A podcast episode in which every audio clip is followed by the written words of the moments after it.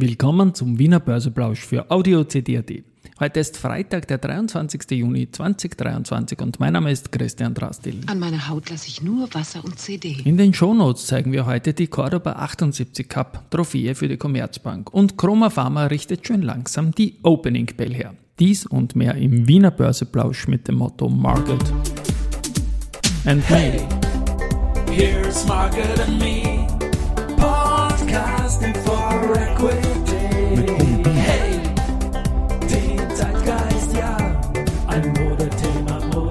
Ja, die Börse als Modethema und die Wiener Börsepläusche im Juni sind präsentiert von Wiener Berger und LLB Österreich. 3080,78 Punkte, ein Minus von 0,35 Prozent für den ATX jetzt um 12.32 Uhr. Auf der Gewinnerseite die Lenzing, die sich da wirklich stark hält jetzt in der Bezugsrechtsphase mit 49,1 Euro und einem Plus von 4,5 Prozent. Meier-Mellenhof mit plus 2,7 Prozent. Äh, Vienna Insurance Group plus 1,05 Prozent. Auf der Verliererseite Do Co. mit minus 2,9 Prozent. Erste Group 1,3 und Föstalpine mit 1,1 Prozent. Umsatzseitig schaut es heute so zu Mittag aus, dass wir, na, das will jetzt nicht, aber man sieht es auch so, einen kleinen Moment, 12 Millionen erste Group, sonst eigentlich noch 4 Millionen OMV circa und dann haben wir noch die Lenzing mit 2,4 Millionen Euro. It's time for the main event. Main Event ist heute sicherlich, dass die Chroma Pharma schon langsam die Opening Bell herrichten kann, denn die, der SPAC, die European Healthcare Acquisition and Growth Company, der ERC und Chroma Pharma eben, werden am 5. Juli für den Unternehmenszusammenschluss jetzt mal diesen Tag ins Visier nehmen und ja, das wird jetzt am 27. Juni soll es durchgewunken werden und wie gesagt, ein Listing über diese Spec-Variante wird damit immer in nähere Zukunft gerückt, was mich persönlich sehr, sehr freut. Keine harte Pause, Geschichte wird gemacht, CD voran. Börsegeschichte wir, da dürfen wir Andreas Brandstätter, den Unica-Vorstand, zu seinem Geburtstag heute gratulieren, was ich gerne mache.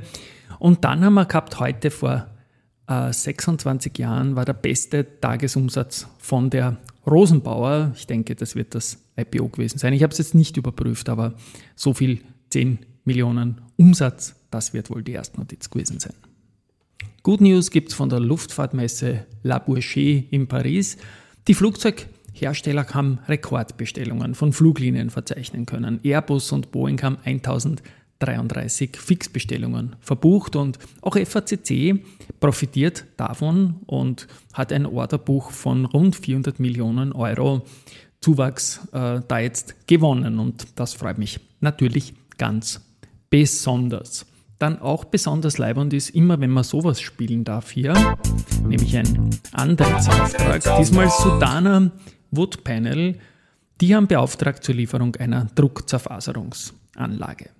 Gut, äh, Port Hundelbau hat auch einen Auftrag bekommen und zwar von TNT TSO GmbH für das Bauprojekt Südlink Elbquerung zwischen Schleswig-Holstein und Niedersachsen. Und auch die Strabag hat was zu vermelden, nämlich das schriftliche Urteil im Prozess um die Anfechtungsklage von Rasperia äh, zur ordentlichen Hauptversammlung der Strabag. Da geht es um das Deripaska-Paket und diese Anfechtungsklage von Rasperia ist aber abgewiesen worden und das, damit ist bestätigt, dass die Aktionärin Rasperia aufgrund der sanktionsrechtlichen Bestimmungen der EU zu Recht von der Teilnahme an der Hauptversammlung ausgeschlossen ist.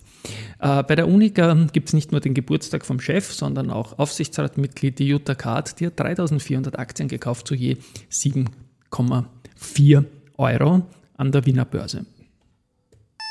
So, letztmalig spiele ich das Cordoba 78 Cup Jingle Ding da.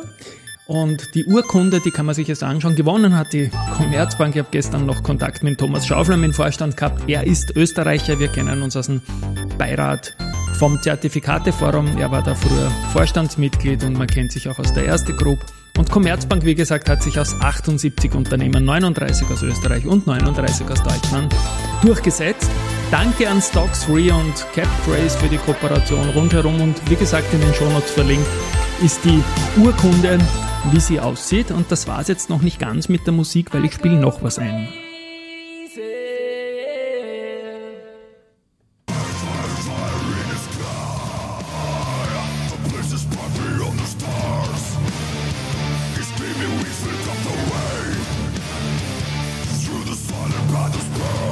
Ja, die Mucke heißt The Bee und ist von Amorphis. Das ist das, der Sound, den die Monika Kovarova-Simecek gerne hört, die Studiengangsleiterin für die Finanzthemen an der FH St. Pölten. Und da freut es mich jetzt riesig, nicht nur, dass wir einen Podcast gemacht haben, der heute auch im Börse People erschienen ist, sondern dass es einen Kooperationspool mit ihren Studentinnen geben wird. Und zwar für das Buch der Börse People geht es auch um Transkripte, um Abstimmungen und so weiter. Und diese Transkripte und diese Abstimmungen mit den Leuten, die ich interviewen durfte, die werden verschiedene Studentinnen der FH St. Pölten machen und da bin ich ganz, ganz happy drüber. Und deswegen, ja, The Bee von Amorphis ist natürlich ein herrlicher Sound. Da kann meine Musik nicht mit, muss man ganz fairerweise zugeben. Aber was soll's?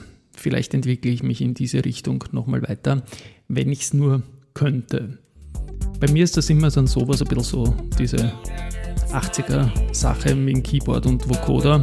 Und das Ding ist auch Zeichen für Research und den Abschluss der heutigen Folge. JP Morgan setzt Föstalpine, Acelor und Salzgitter auf Negativ Catalyst Watch.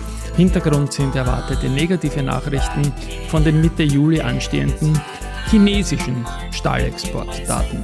Also das war heute Research gleich in so einer Branchenstudie und die, die Föstalpine verliert 0,6%, also nicht zu dramatisch. Ja, am Montag gibt es die nächste Folge von 30x30 Finanzwissen pur. Da geht es um Finfluencer, da geht es um Genset und da geht es nochmal um die Monika Kovarova-Simicek und ihre Leute. Tschüss und Baba, ein schönes Wochenende.